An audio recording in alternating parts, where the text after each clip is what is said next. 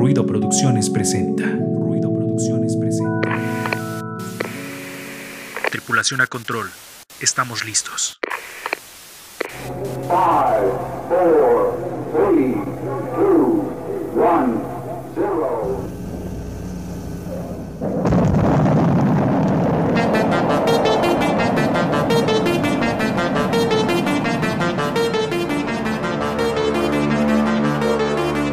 Esto es Sound Blaster.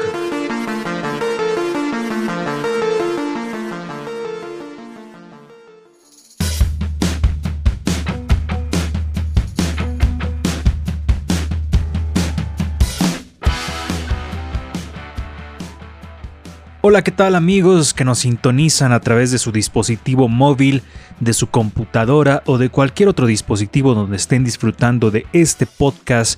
Este podcast que ya contiene más de 10 episodios y estamos en la segunda temporada.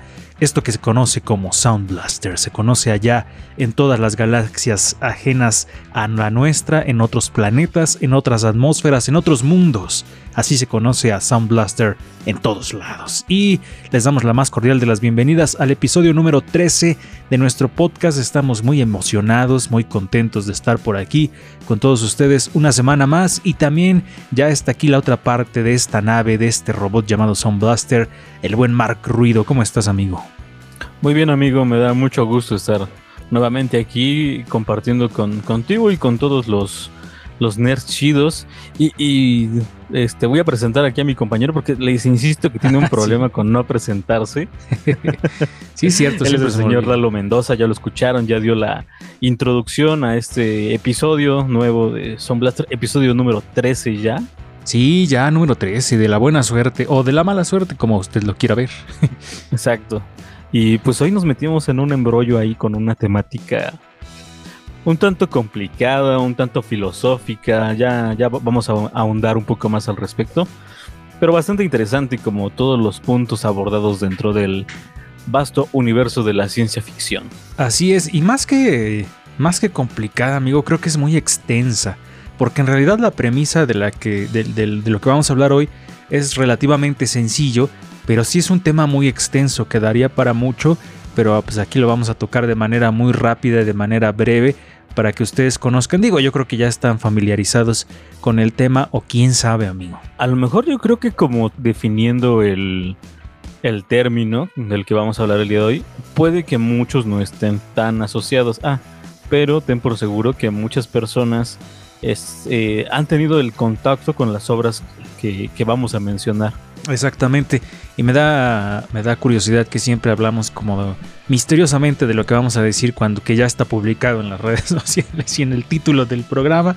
Pero bueno, ya ustedes lo vieron, vamos a estar hablando del cyberpunk, este género de la ciencia ficción que ha cobrado más y más eh, eh, relevancia porque siento yo, amigo, que estamos viviendo ya el cyberpunk en carne propia. Pues sí, no sabemos hasta qué medida, en qué porcentaje ya estamos inmersos dentro de, de, estas cuestiones cyberpunk, pero poco a poco lo iremos descubriendo en este podcast y ya ustedes también juzgarán qué tan cierto o no es que estamos. Yo, ya. yo creo que es un género, amigo, de la ciencia ficción de... Eh, que tenemos como muy presente, que lo podemos sentir no tan ajeno como otros, porque si bien eh, eh, ya hemos estado tratando varios temas relacionados con este género literario, cinematográfico, del cómic y de muchas otras cosas. A lo mejor, por ejemplo, los viajes espaciales, los viajes en el tiempo, que hace poquito hablamos de eso, eh, los robots o, o, las expediciones a otros planetas, a lo mejor lo sentimos un poco más ajeno, pero creo que el cyberpunk es algo que podremos de alguna manera hasta palpar.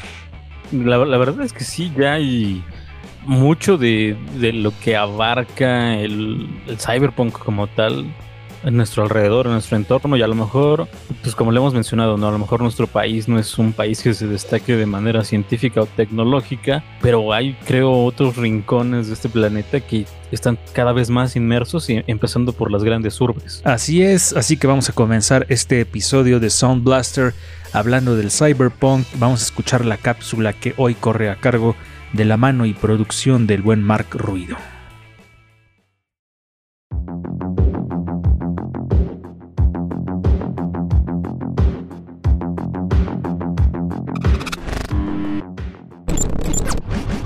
Te explicaré por qué estás aquí.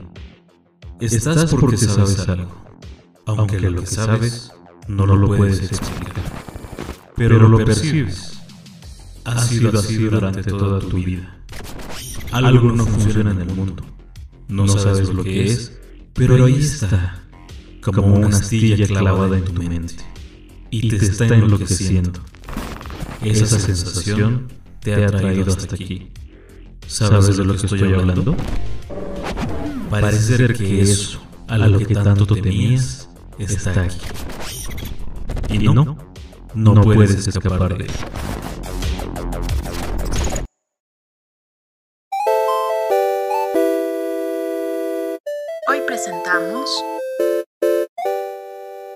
Cyberpunk.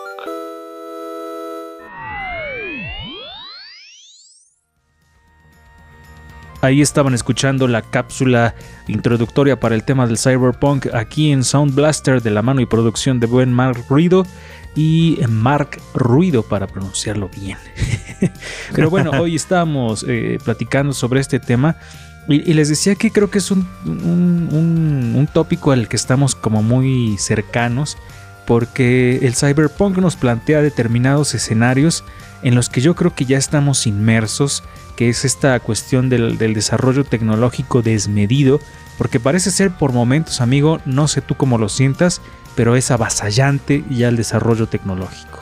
Hay muchísimas cosas que se han desarrollado en los últimos tiempos y cada día, cada día hay más y más innovaciones. Algunas bastante interesantes y creo que de gran relevancia para, pues como siempre, la tecnología haciendo presencia, pues para hacer más cómodo, ¿no? El, nuestro vivir, nuestro día a día. Pero también hay una, algunas cosas que se van presentando que suelen ser un tanto raras, a veces innecesarias. Hay como que estos dos, dos rubros, pero sí, sin, sin, lugar a dudas, la tecnología nos va, va invadiendo cada vez más y más. Y ahora, pues, ¿qué te digo, no? Todos tenemos una computadora en la mano. Sí, y, el desarrollo de estas tecnologías también eh, nos va planteando problemas, problemas y cuestiones que, hay que resolver de manera eh, pues muy concienzuda porque a veces dejamos que la tecnología avance, avance y avance y no nos damos cuenta de las problemáticas que pudiera provocar esto, amigo. Y justamente el cyberpunk creo que es una crítica a este desarrollo desmedido de la tecnología. Estamos tan acostumbrados ya al uso de la tecnología que de pronto no nos damos cuenta de las problemáticas que puede suponer esto. Digo, una de estas cosas es, eh, por ejemplo, la obsolescencia programada, que no sé si has escuchado de esto, amigo. Un poco, me, me suena más que nada el término. Eh, fíjate, es, es esta cuestión de que las cosas están hechas ya para que se vuelvan obsoletas en un tiempo muy corto.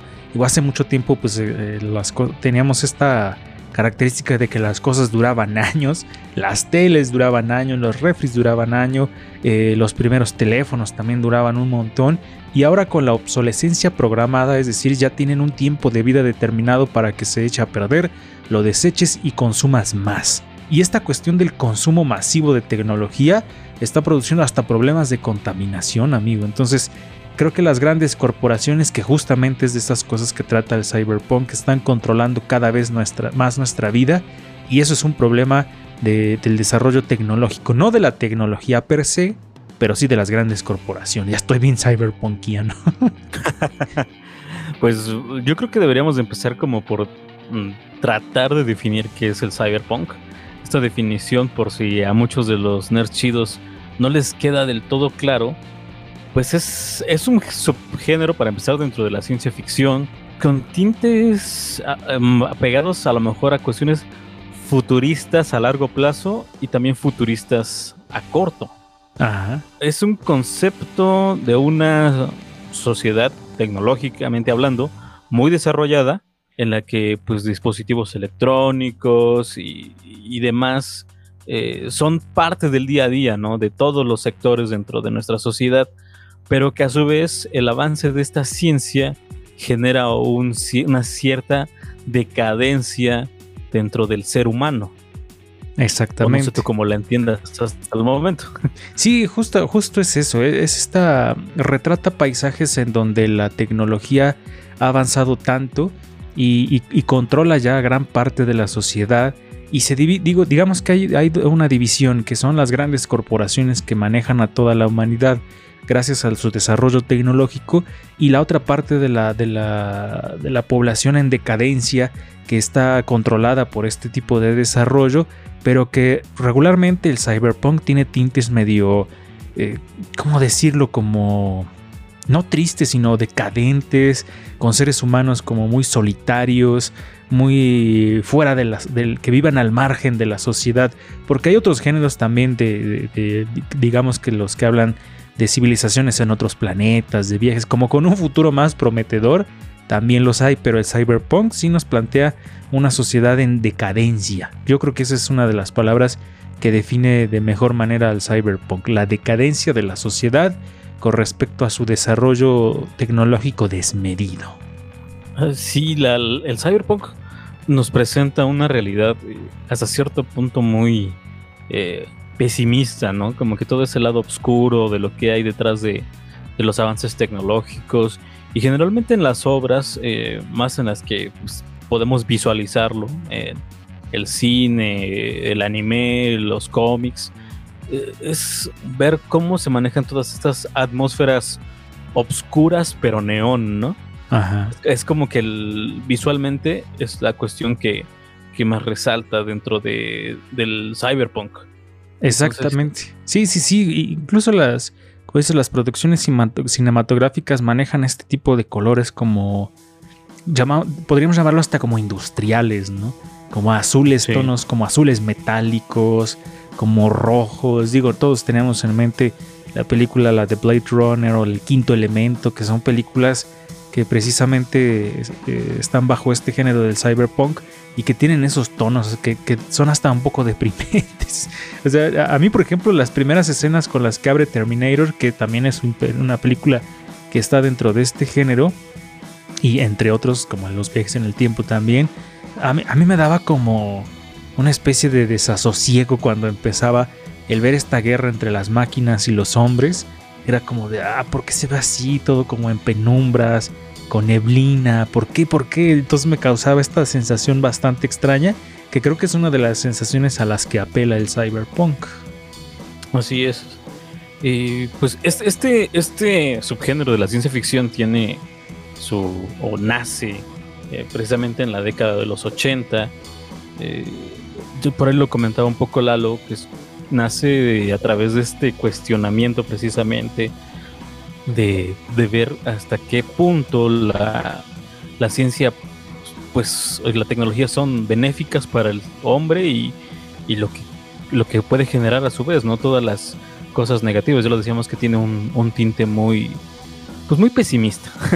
Sí, mira, tengo aquí algo que les quiero compartir. Esto lo pueden encontrar en un documento que está en internet en cedici.unlp.edu.ar, supongo que es de Argentina, que se llama América Latina es Cyberpunk, apuntes para una poética del subgénero en esta parte del mapa. Y tiene eh, en la primera página un, texto citado que dice una conocida definición de lo que es el cyberpunk y del tipo de personajes que engendra es la que escribe Laure- Lauren Person en sus notas para un manifiesto cyberpunk del 98 y dice los personajes del cyberpunk clásico son seres marginados, alejados, solitarios, que viven al margen de la sociedad, generalmente en futuros distópicos donde la vida diaria es impactada por el rápido cambio tecnológico, una atmósfera de información computarizada ubicua y la modificación invasiva del cuerpo humano. Yo creo que esa, definición está muy chida para que ustedes vayan eh, más o menos entendiendo lo que es el cyberpunk y continúa un poco diciendo este texto así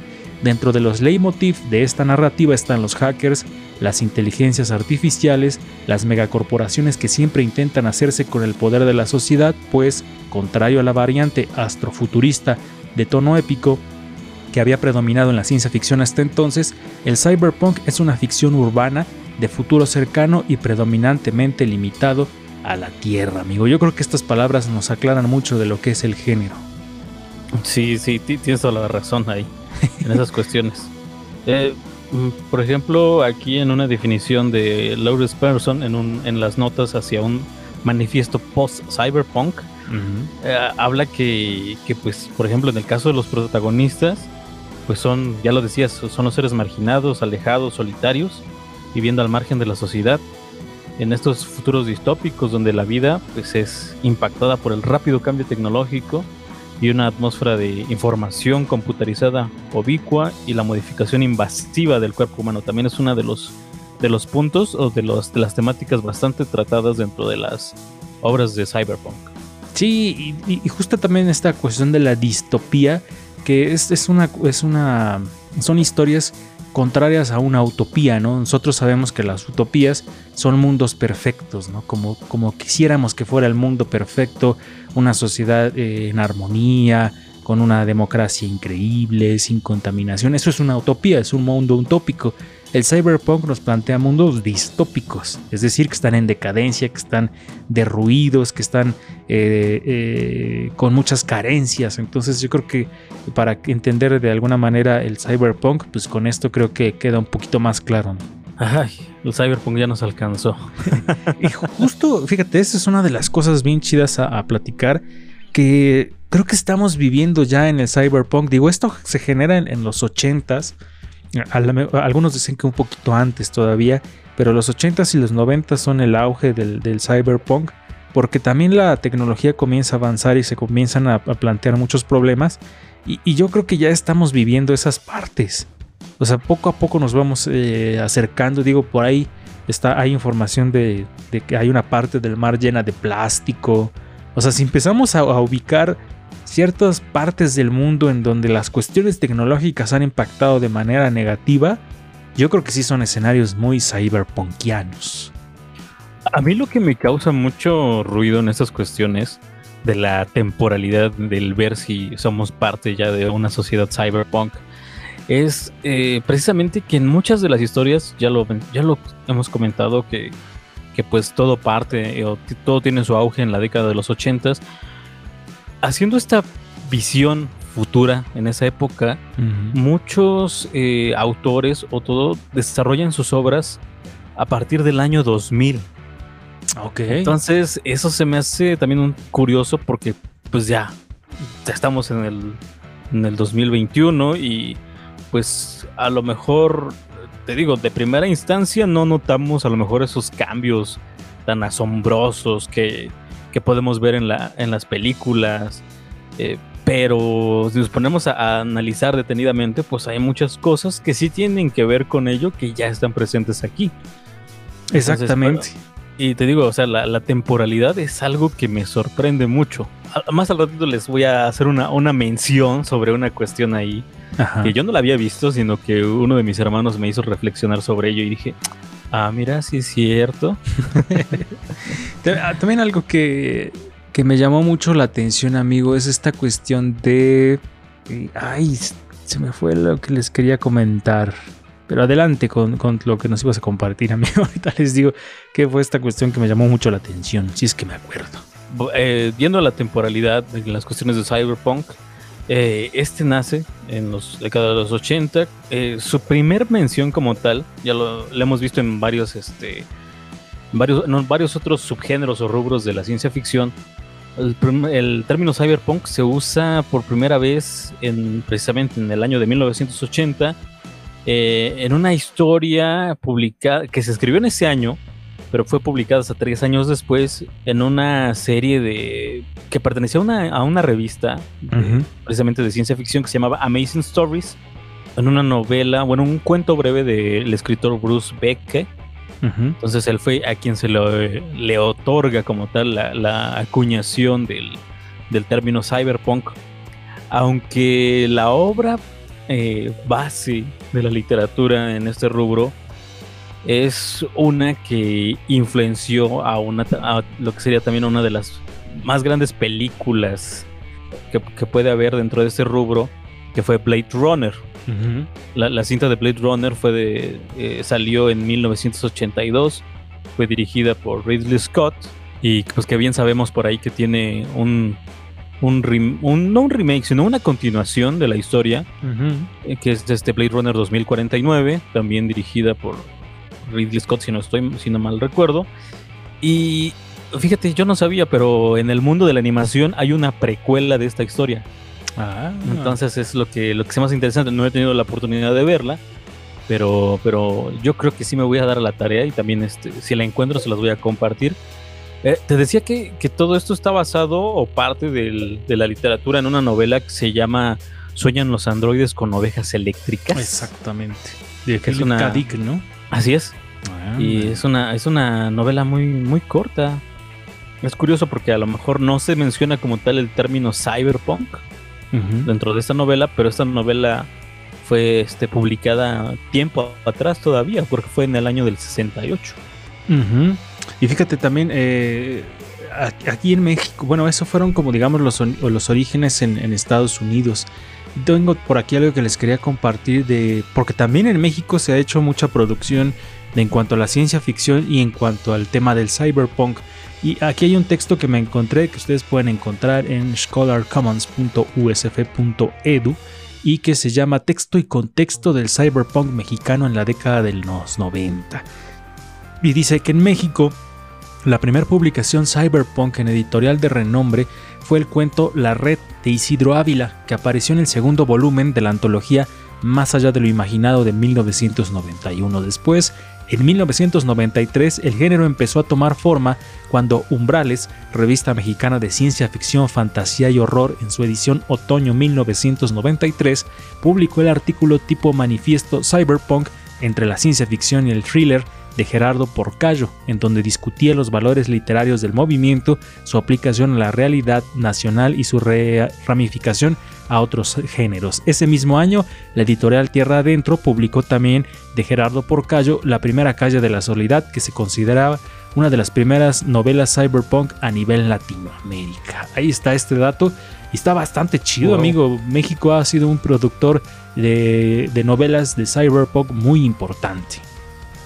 Mira, ese, dato no, no lo tenía. Mira, y, y volvemos a, esa parte, ¿no? Del que ya tratamos también en, otro episodio de Sound Blaster, que es como el aporte de México a la ciencia ficción y darte cuenta que de nuestro país han salido muchas cosas interesantes en cuestiones literarias, ¿no? Sí, sí, sí. Creo que el. Creo que el cyberpunk tiene sus fuentes más o sus manifestaciones de mayor calidad en la literatura, más que en cualquier otro género. Digo, creo que los videojuegos también han aportado mucho a este mundo y a este, a este, a este género. Entonces, eh, pero creo que la literatura es la manifestación artística que le ha dado el cyberpunk sus eh, manifestaciones más de mayor calidad. Porque sí, también digo, la, el cine tiene grandes, grandes joyas. Digo, ahí tenemos el- la joya de la corona, digámoslo, que es Matrix. Pero creo que la literatura va un poco más allá, evidentemente, porque se puede hacer más extensa la indagación en cada una de las historias, la profundidad, pero me atrevería a decir que la literatura es como la parte donde encontramos eh, obras de mayor calidad. Sí, la, la parte medular de donde, Exacto. donde nace toda esta cuestión, todo este imaginario del que, del que somos muy fans y del que, por el que estamos ñoñeando. Sí, y yo creo que como decías al principio, amigo, mucha gente ha tenido contacto con el cyberpunk, pero a lo mejor no de manera muy consciente. Digo, les decía ahorita, por ejemplo, de Matrix, que es una de las obras cumbres del cyberpunk en el cine, y yo creo que muchos de los nerds chidos la han visto, y de cualquier persona que nos esté escuchando ha, ha visto o ha escuchado de esa película, o de Terminator, o de Blade Runner, o Mad Max, que también no sé si entra dentro de este género, pero yo creo que sí. Sí, sí tiene, sí tiene ciertos, ciertos tintes ahí. eh, porque pues a fin de cuentas es, es un universo, ¿no? Que, que progresó, pero ahí está también eh, precisamente en esa decadencia. A lo mejor te lo plantean de una manera un tanto diferente en la cuestión visual, porque no tiene. eh, Mad Max no tiene nada de neón, sino que es como que lo contrario, pero sí en cuestiones del desarrollo de la historia como tal, yo también me atrevería a decir que sí forma parte de. Ahora, por ahí hay una reflexión interesante en el sentido de que, bueno, el cyberpunk, les decimos, es una crítica a la sociedad moderna que ha, ha- tenido un desarrollo tecnológico desmedido y que éste se ha ocupado para controlar a la sociedad, dejando a la sociedad eh, en decadencia y controlada, de la que debemos estar muy, pues muy atentos, ¿no? Pero también el género se ha convertido en, un, en una especie de producto muy vendible. Entonces por ahí había una reflexión que decía, nos hemos ido muy por el lado cyber y, ha dejado, y hemos dejado de lado el lado punk. Entonces, sí, cierto, o sea, es- es un, digamos, es un producto muy vendible que si lo pones en películas, videojuegos, libros, te va a vender. Pero entonces estás como entrando dentro de, la mis, de lo mismo que se critica, ¿no? Entonces esa, reflexión a mí me gustó mucho porque, o sea, hasta, hasta dónde el cyberpunk tendría que dejar de ser mainstream para, para seguir siendo cyberpunk. ¿no? Sí, es ahí entra la disyuntiva, ¿no? Porque precisamente nace como una crítica y sí se vuelve parte de esa crítica al volverse algo sumamente comercial. Entonces sí, sí, sí pone, a- pone a pensar mucho, mucho, mucho esa cuestión también. Ahora, este es un terreno en el que podemos tirarnos a, a- a la- a la- la- lo conspiranoico porque, por ejemplo, una de las cosas que más me ha gustado también del, del que plantea eh, que se plantea del desarrollo tecnológico es que muchos de los avances que tenemos nacieron de aplicaciones que se desarrollaron en primer lugar para cuestiones militares. O sea, decían, por ejemplo, el GPS nació como una aplicación que se utilizaba en el, en el ejército de Estados Unidos. Después se, ven- se vendió para uso comercial. Lo mismo la comida enlatada, lo mismo el, eh, El, el propio ro- internet, ¿no? el propio internet, el reconocimiento facial, que hoy lo tenemos eh, pues tan, tan de, de manera tan popular en los celulares, ¿no? Entonces dices, no manches, o sea, la tecnología va avanzando, pero también son mecanismos, creo que de control, que a lo mejor, como ya los tenemos tan a la mano y tan, tan de manera muy fácil, no sabemos si realmente esto es, ah, es un plan de las grandes corporaciones para controlarnos. O sea, también está muy cabrón, ¿no? Y creo que creo que esa es una de las bases del cyberpunk, estar en la constante crítica del, del uso de la tecnología sin conciencia, ¿no? Y, y algo que también me- a mí me, me llama mucho la atención dentro de este subgénero es la cuestión de que también se vuelve u- en cierta medida algo muy filosófico, ¿no? Porque te hace pensar mucho sobre, ok, está bien lo que estoy haciendo. Eh, es, ya, ya lo estábamos ahí planteando, ¿no? Con lo de con la cuestión esta de que si el cyberpunk ya deja de ser cyberpunk precisamente por volverse algo muy comercial o, y de hecho, pues en las historias se maneja mucho es- esa cuestión de, de la conciencia de la existencia de uno mismo, ¿no? También de, de, por ejemplo, en el caso de los robots, si están conscientes de que son robots, o las, las inteligencias artificiales que ahora también ya nos, nos han este, alcanzado mucho y también las tenemos a la mano, como es el famosa Alexa, famosa Cortana. Entonces, eh, hay, hay muchos, muchos puntos que se podrían tratar y, y nos podríamos extender muchísimo hablando o profundizando más en estas cuestiones cyberpunk. Así es, amigo. ¿Y qué es lo que nos querías compartir que te puso a reflexionar tu carnal? Ah, bueno, pues eh, ya saben que yo les me gusta recomendarles cosas un tanto otakus. Ajá. Entonces aquí tengo alguna lista de algunos este, animes eh, que han sido pues muy sobresalientes en, en cuestiones de- del cyberpunk. Algunos eh, son obras cumbre al lado de, de cuestiones como Matrix o, o Blade Runner. Entonces películas que van muy de la mano con esta temática y te digo se han vuelto de culto. Una de ellas es Ghost in the Shell Ajá. que, que habla más o menos de una especie de, de entes robóticos que forman un escuadrón para combatir crímenes eh, precisamente cibernéticos. Y la trama va en torno al, a, a seguir a un hacker. A un hacker, y, pero cuando descubren exactamente quién es este hacker, es como el giro de tuerca dentro de la historia que lo hace, que lo hace muy, muy particular ahí también. Entonces, este, esa es una de, de esas, de esas obras cumbre y, y habla mucho de esta experimentación también con el ser humano en un futuro donde pues tienes que sustituir partes de tu cuerpo con partes robóticas y que hay un, entes que han sido modificados en su totalidad y que solamente cuentan con estas partes que les llaman los fantasmas o que vendrían a ser como nuestras almas. Entonces, eh, es una, es una historia muy recomendable si ustedes no la han visto. Dense la oportunidad. Dura alrededor de hora y media, no es, no es larga y aunque lo pareciera, no es una, no es una película difícil de digerir. Ghost in the Shell, Eh, Ghost in the Shell. Eso sí, si la ven, no la vean doblada porque el doblaje está medio, medio feito. Pero ¿dó- véanla en ¿dónde la su- encontramos? Y híjole, yo creo que en los torrents. Oye, ¿no salió una para el cine? Eh, eh, sí, Sí, de ¿verdad? hecho hubo su, hubo su versión en live action que también fue muy criticada ahí. Muchos dicen que no le hacía justicia a la, a la película original. Está protagonizada por Scarlett Johansson en el papel de... Ay, se me fue el nombre del personaje principal, de Kusanagi, de la Eh, teniente Kusanagi. Ajá, es que yo me acuerdo que la vi eh, hace mucho tiempo sin tener todavía un poco de conciencia de lo que estaba viendo. Y me gustó, pero no, no sé si fue esa. O sea, me acuerdo que salía Scarlett Johansson, pero no me acuerdo si fue esa adaptación que vi. Supongo que sí. Debe de ser esa. O sea, esa es- fue la, te digo, la adaptación en live action que se hizo más recientemente.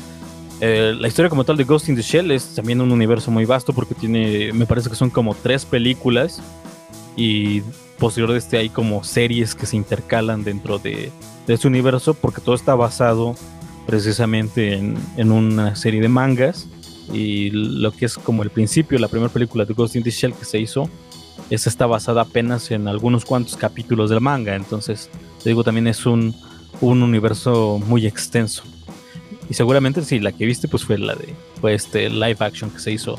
Creo que tendrá unos 2, 3 años más o menos. Más o menos, sí es lo que estoy viendo aquí en el internet.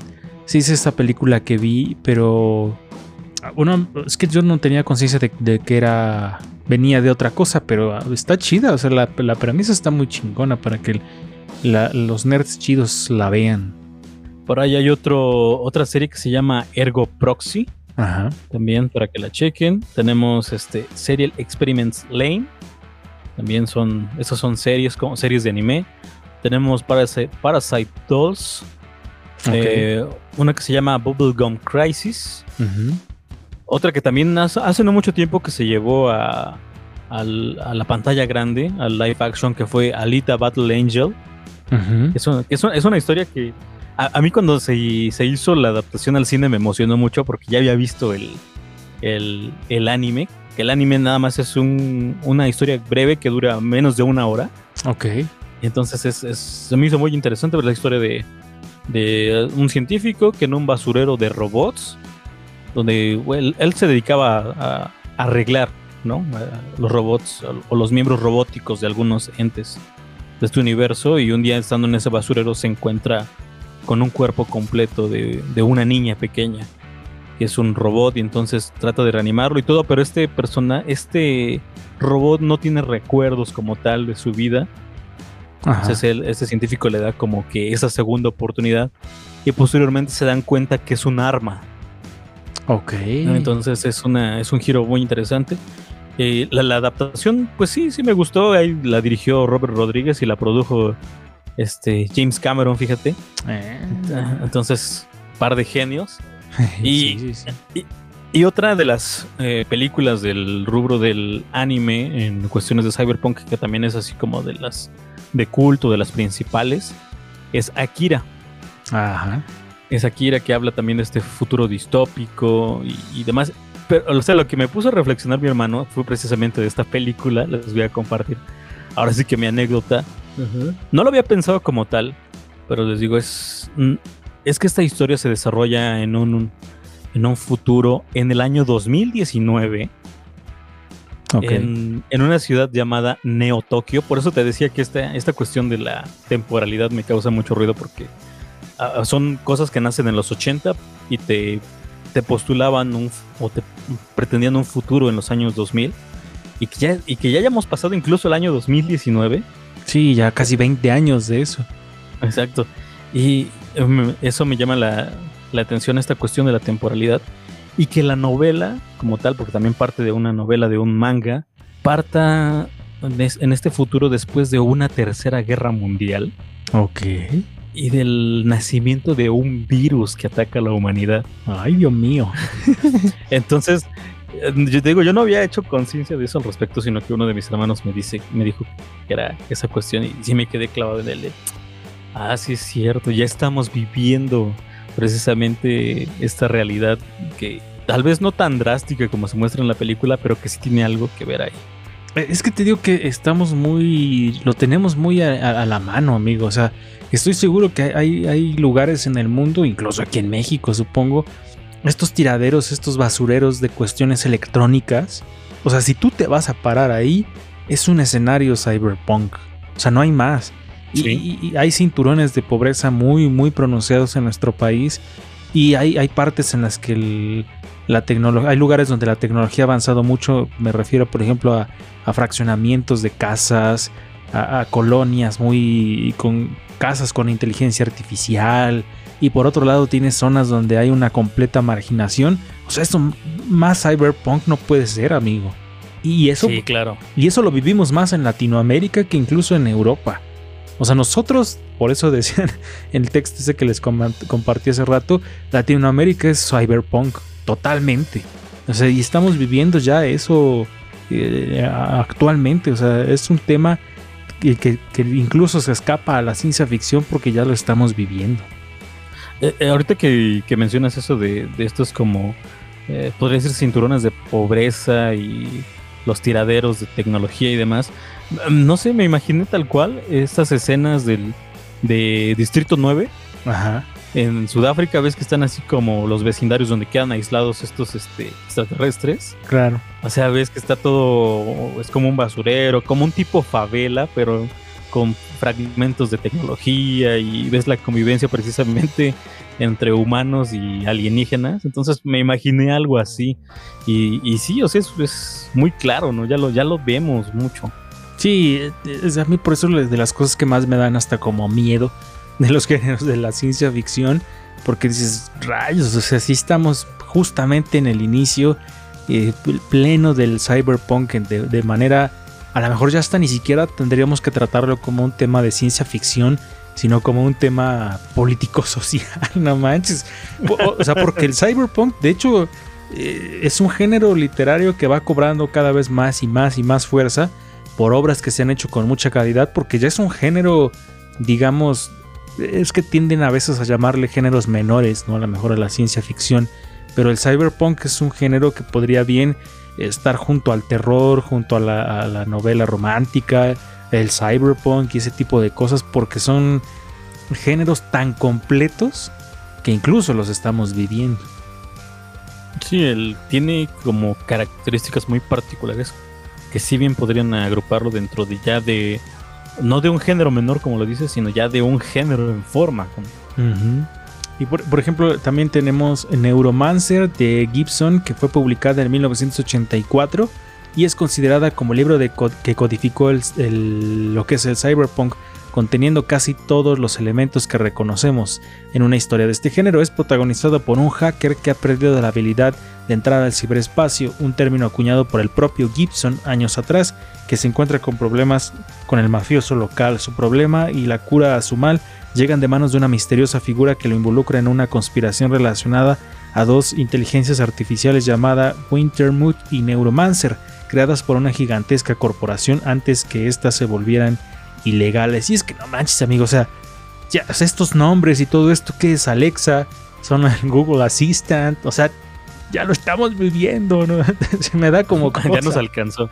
Sí, no sea, en cualquier momento esto se desata, se va fuera de control y capaz que iniciamos una etapa muy extraña del- de la humanidad. Volvemos al me da cringe. Ándale, sí, o sea, creo que este tipo de temas me ponen un poco eh, sensible. ¿Y qué otras tenemos, amigo, de, de obras del cyberpunk? Pues obras del cyberpunk, eh, a lo mejor en cuestiones de anime, por ahí se refleja un poco en todo el cine robótico, eh, especialmente creo para mí en Evangelion, También, es sí, cierto. esta, esta obra que trata también de un futuro eh, distópico donde vienen estos eh, entes que se conocen como ángeles y para combatirlos se usan los robots de nombre Evas. Y una historia que también me, me causa mucho, se me hace curiosa, Ajá. Fue cuando se hizo esta adaptación de una historia clásica del cine, que fue Los Siete Samuráis de Akira Kurosawa. Se hizo una adaptación al anime tomando como referencia el concepto. El nombre no, no diferenció mucho porque se hace llamar Samurai 7, pero dentro de la historia, la, historia original habla de una aldea en Japón que es este, atacada por unos este, bandidos. Y entonces el- la gente de la aldea va- viaja a la ciudad más cercana con la finalidad de encontrar este, samuráis que protejan el pueblo, ¿no? Y entonces es donde se hacen de los servicios precisamente de siete samuráis. Ajá. Lo, lo chistoso es que en esta adaptación al anime, los bandidos son robots con conciencia propia que atacan a este pueblo. O sea, te digo, es llevado a una cuestión más futurista. Y precisamente eh, los líderes de esta aldea viajan a una ciudad totalmente cyberpunk, o sea, en la estética, a reclutar a estos siete que más que samuráis son precisamente unos inadaptados que llevan a hacer el papel de héroes y tratar de salvar la aldea de estos entes robóticos. Entonces se me hace una, una, una giro, una adaptación muy, muy buena. También se las recomiendo mucho si tienen la oportunidad de verla. Son 24 episodios nada más. Se Van a quedar con un muy buen sabor de boca. Pues ahí están estas recomendaciones del buen Mark Ruido en cuanto al cyberpunk del anime. Porque creo que también es, es de los géneros que ha ahondado muy chido en estas cuestiones. Creo que nos hace falta más producción cinematográfica de cyberpunk, amigo. Pues creo que sí la hay, pero, pero ya lo dices, se ha explotado muchísimo más en, en Japón con el anime. Yo Porque creo que yo quisiera ver más películas cyberpunk. Eh, películas, pues el auge, volvemos, es con Blade Runner. Eh, Matrix. Tenemos a Matrix. Tenemos Robocop, que también tiene mucho de cyberpunk. También, sí, tienes razón. Eh, tenemos esta de Total Recall con Arnold Schwarzenegger. Y este también eh, el Vengador del Futuro. El Vengador del Futuro. No, no, eh, no es Total Recall, Recall, no. No, sí, así le pusieron, ¿verdad? En Sí. Latinoamérica. El Vengador del Futuro. Entonces la de Sylvester Stallone. A la del juez Dredd. Ah, el juez Dredd, sí. Ándale, Sí. esa también, ¿no? Esa, tenemos una, la de Ex Máquina, no sé si ya la viste también. No, esa no la he visto, pero también. Eh, ya decíamos que un poco este Mad Max también tiene algunos tintes, Terminator.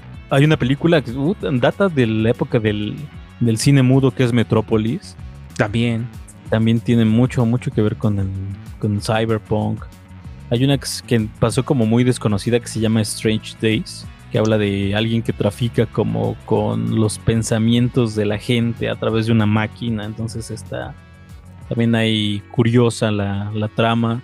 Ah, dentro de mi investigación para todo esto, no recuerdo el nombre de la película. Si, si alguien por allá afuera ya la vio, o si tú ya la viste, amigo, Ajá. me acuerdo de la trama, de lo que mencionaban. Eh, es una cuestión que es de un futuro también, donde viajan, hay viajeros en el tiempo, viajan al pasado a recuperar cuerpos de personas que están a punto de morir y que pues prácticamente las dan por muertas, llevan esos cuerpos al futuro y los ocupan para trasladar la mente de las personas adineradas. Es una cosa ahí medio complicada. Te digo, no me acuerdo del nombre, lo voy a buscar y se los voy a compartir en las redes también Achis, achis, porque se, porque se me hizo algo muy interesante y es una cuestión bien ochentera también, ¿eh? Órale.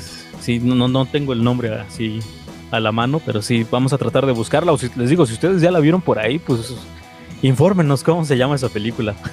Pues ahí están estas cuestiones del cyberpunk que más que hacerles un recuento de obras y este tipo es más esta pues esta reflexión sobre este género que se ha vuelto muy importante y que les digo e insisto estamos viviendo. México ha sido un gran eh, productor de obras como hace ratito les, les mencionábamos para que ustedes las chequen como eh, el cuento de La LED de Isidro Ávila les decía eh, la antología Más allá de lo imaginado del 91 eh, que checar la revista Umbrales, revista de mexicana de ciencia ficción, fantasía y horror que nació eh, en, los 90. Entonces hay muchas obras que ustedes pueden encontrar, pero les decía, es, es que el cyberpunk es más de pensar, ¿no? Y decir, ¿qué tanto de nuestra vida se le estamos entregando a la tecnología? Todos pareciera que tenemos un celular pegado a la mano y, y qué tanto estamos dejando en manos de la tecnología nuestra vida personal y muchas otras cuestiones. O sea, y más ahorita con las cuestiones de la pandemia que nos hicimos todavía más adictos a la tecnología por estar en la casa. Creo que es un algo que tenemos que reflexionar, ¿no? O sea, digo, apenas eh, en estos días pasó lo de Roger Waters, ¿no? Que se negó a- a darle su música a, a, este, Mark Zuckerberg. Entonces, porque pues, Roger Waters siempre ha estado por parte de, esta cuestión de, de que no está muy de acuerdo con las redes sociales, ¿no? Ajá, sí. Entonces, ¿qué tanto de nuestra vida se la estamos entregando a la tecnología y nos vamos a hacer cada vez más inútiles? O sea, porque después puedes estar sentado y solamente estarle hablando a tu asistente tecnológico y todo te lo resuelve, ¿no? Así como, Alexa, tráeme de comer. O pide de comer y llega alguien y pronto te lo va a entregar un dron. Exacto, ya ni siquiera va a haber un repartidor. Exactamente, entonces todo eso, si lo pensamos bien, son medidas de control, amigo. Y eso precisamente nos plantea el cyberpunk, una sociedad en decadencia a la que hemos dejado que las grandes corporaciones controlen todo y nosotros nos quedamos eh, eh, estáticos, sin reflexionar, solamente como consumidores de tecnología. O sea, es, no sé, muy extraño. Sí, yo, yo creo que cualquier obra que, que veamos, ya sea cualquier película, serie, anime, cómic, libro, lo que sea, el, referente a los cyberpunk, nos va a poner a pensar muchísimo. Nos, nos va a hacer girar la piedra Sí, y vamos a tratar de va a tratar de que genere esa crítica dentro de nosotros. Este, si bien por ello también está esta serie que se llama Black Mirror, que es una pues es más como un- una antología de historias que, que tienen mucho que ver con el cyberpunk y que también hacen esa reflexión de hasta qué punto pues la tecnología nos sobrepasa y pues sí nos volvemos unos entes sin nada, ¿no? que aportar ya. Eh, Recientemente, antes de pasar a la curaduría de rolas que trae para nosotros hoy para desahogarnos un poco el buen Mark Ruido, nada más les dejo ahí esta cuestión de la nota que salió que se están, se bombardeando las nubes para generar lluvia con drones. Hay otros drones que siembran electricidad entre las nubes y dices, no mames, eso es bien cyberpunkiano. Ella ya, ya todo es artificial prácticamente. Sí, o sea, ya estamos en un escenario bastante extraño. Antes nos parecía de otro mundo estas cuestiones de Terminator y cosas así. Dices, güey, pues no mames, ya estamos a nada de llegar a ese tipo de cuestiones. Esperemos que las tecnologías artificiales que ya conviven con nosotros a través de nuestros teléfonos no se nos revelen en algún momento o no sean utilizados para control.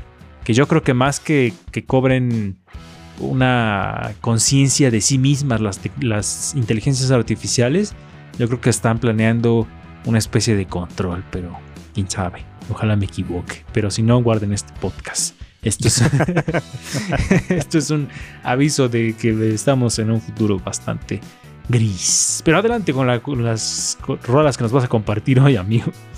Pues hoy, eh, tratando de las cuestiones cyberpunk, eh, quiero compartirles un poco de música. eh, es, también me sorprende que el cyberpunk permee la- la- las cuestiones sonoras porque si bien ya lo estamos re- recalcando muchísimo, que Blade Runner es una de esas este, cintas parteaguas que da muchos de los pues de los Ajá. factores estéticos, visuales, incluso sonoros dentro del cyberpunk. Eh, esta música que acompaña la película, eh, pues también ha sido una influencia directa a la música electrónica.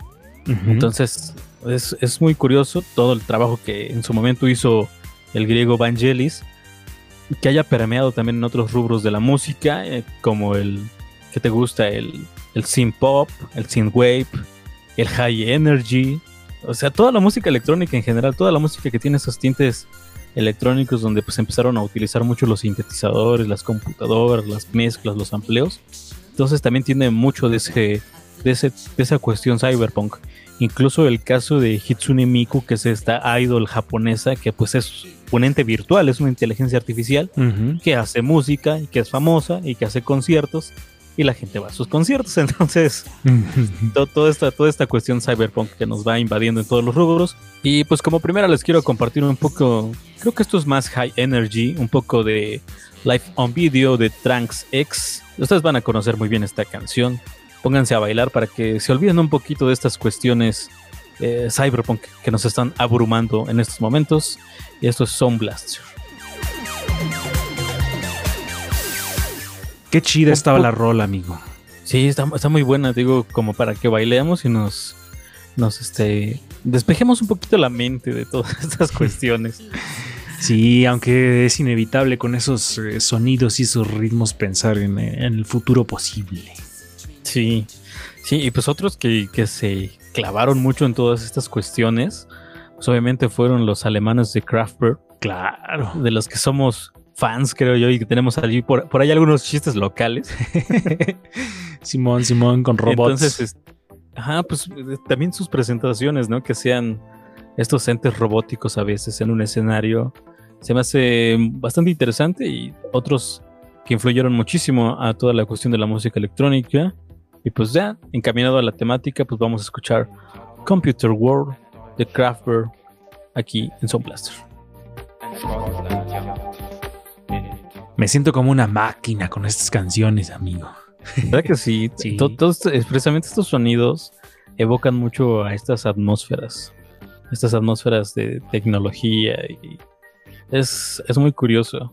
Y, y fíjate, a la par de que existió Kraftwerk en Alemania, en Japón se desató otro fenómeno musical que influyó también mucho a la electrónica, eh, que se hacía llamar The Yellow Magic Orchestra, también conocida simplemente como IMO. Y, o sea, es curioso, a lo mejor muchos no ubican tal cual este, esta agrupación, eh, pero te digo, nació muy, muy a la par de trabajo de Kraftwerk y que influenció mucho también en cuestiones, incluso la música de los videojuegos, ¿eh? Ah, mira, esto sí no la me la música de- sabía. ajá, todo eso que se llama chiptune, que es así como este, estos sonidos en 8 bits y demás. Mu- Muy, muy, curioso, te- hay muchas curiosidades ahí. Y a te digo, a lo mejor no ubican mucho a los a, a la agrupación como tal, pero posteriormente este, de esta agrupación salen los tres miembros, eh, Harumi Ozono, Yukihiro Takahashi y Ryuichi Sakamoto, que se volvieron eh, pues parte fundamental en la producción de música electrónica. A ver, entonces vamos a ver qué tal suena esto, amigo. Algo de la Yellow Magic Orchestra. Y esto se llama, a ver si me ayudas, porque ahí tengo perdido el dato. Es Solid. Solid, Ajá. Solid State Survivor. ¿Sabes qué me imaginé con esta canción, amigo? Como una especie como de, de igual de créditos finales de serie de Cyberpunk que era de los noventas en la que va un, au- un auto volador así a toda velocidad y va con, va con sus eh, tripulantes así con su cabello en el viento en la ciudad. Así me imaginé esta. Ah, Como, como- como estos vehículos que se salen en Dragon Ball, ¿no? Exactamente. Justo eh, yo tenía en mente esa, una imagen de Dragon Ball y justo la adivinaste. Sí, te, te digo que estos, estos sonidos también nos evocan mucho a toda esa tecnología, a todos esos escenarios, ¿no? Entonces es. Esto es algo de lo que les quise compartir el día de hoy, hablando de cuestiones cyberpunk en la música. Ya para, que para todo, todo permea. para relajarnos, porque estaba tan medios, medias complicadas esas reflexiones, amigo, porque sí es, creo que es de lo, te digo, es de los géneros que más me da, me da cosa, porque es un poco siniestro el asunto del cyberpunk que estamos viviendo, pero ya con la música se hace un poco más leve. Yo espero que si llegamos a, a vivir eh, mundos distópicos como los que nos plantea el cyberpunk, la música no se, no se pierda y nos vayamos ahí a, a un, a un hoyo funky eléctrico. Exacto. Y pues espero que, en- que en futuras emisiones eh, tratemos un poco temas un tanto más amigables. Creo que esto es de lo más oscuro que hay dentro de la ciencia ficción. Está chido, está chido, pero sí es oscuro.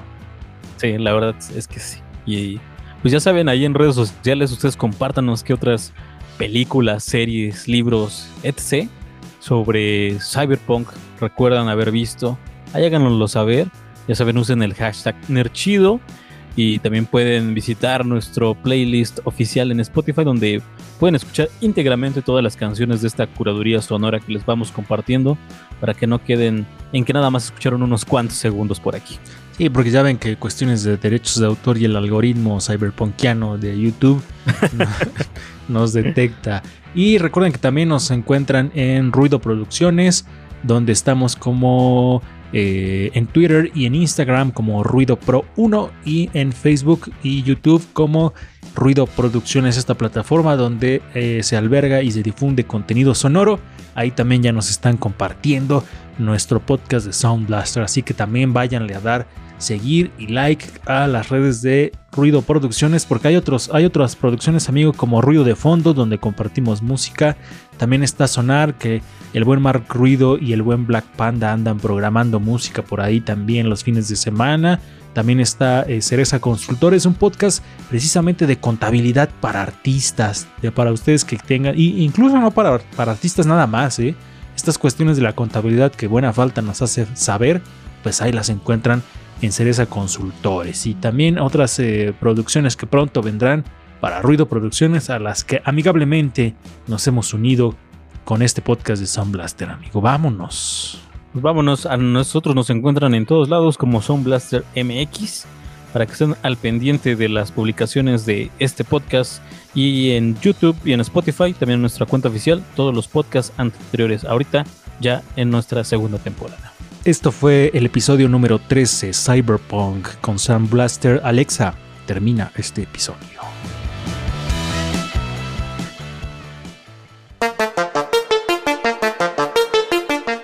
Sound Blaster.